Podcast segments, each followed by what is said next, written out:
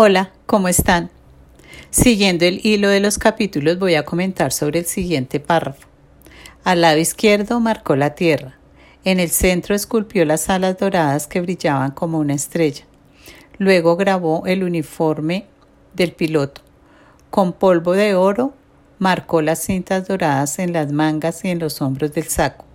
El número de cintas puestas allí tienen una connotación significativa dentro de la aviación. Los brillantes botones llevan grabada un águila. La corbata lleva un pisacorbata con un pequeño escudo de la aerolínea. En la parte superior puso la gorra, en el frente le estampó el emblema con el águila dorada y encima de la visera le puso una abrazadera cogida de un botón dorado por cada lado. A la derecha trazó las partes del saco como si se tratara de un patrón dispuesto a ser elaborado las mangas, el cuello, los bolsillos, la espalda y luego el frente y entre la inclinación de la solapa y el hombro pintó una rosa. Bueno, resulta que para desarrollar el trabajo de las alas y el vestido, yo venía haciendo un proceso de sanación que estaba vinculado con telas. Y, y aún vengo haciendo el proceso porque mm, trabajo mucho las telas esta acción consistía en tomar telas y volverlas pedazos pequeños al tal punto de pulverizarlas, de, pulverizar la las telas, perdón. Pues de inmediato pensé en trabajar el proyecto con este material. Mm, como estudiante a veces se comete ligerezas o como se debe cumplir con algunos tiempos de entrega de procesos, pues siempre se trata de hacer algo con algún material que tiene uno a la mano, pero no piensa en el proceso o en comenzar una búsqueda a través de la experimentación o, o de otra manera, puede ser desde la observación, la escritura, el dibujo o la lectura, que de verdad como persona lo hace más creativo. Eh, yo pienso que seguro que a nadie le importan mis experiencias de vida, mis dolores, mis fracasos o mis triunfos, pues igual me sucede a mí, pienso pues con las demás personas, ¿no? Pero resulta que es muy importante ese pasado porque recordarlo es traerlo y volverlo presente.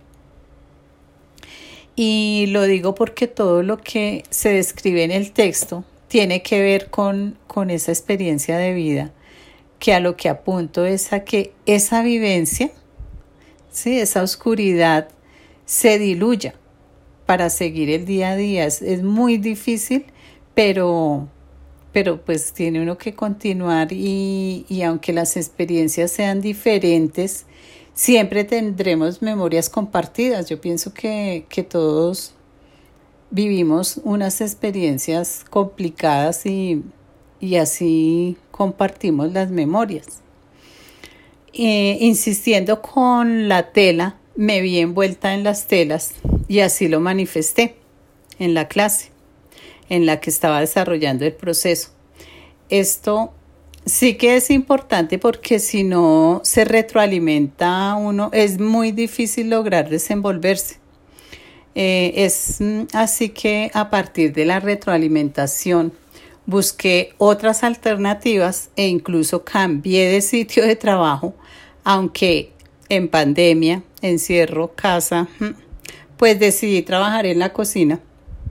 Allí experimenté con la sal, la harina, con el azúcar y comencé a buscar una relación con el material y, y esa, esa vivencia, esa experiencia de vida. Y, y estando en esa experimentación, pues encontré en el azúcar la forma de cómo interpretar o lograr contar el concepto del proyecto.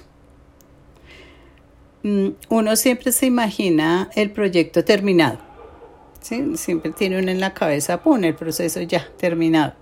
Pero cuando se comienza el proceso, se encuentra no solo, no, no, digamos, no, con, no, no son obstáculos, sino con formas que le ayudan a reconocer e interpretar imágenes.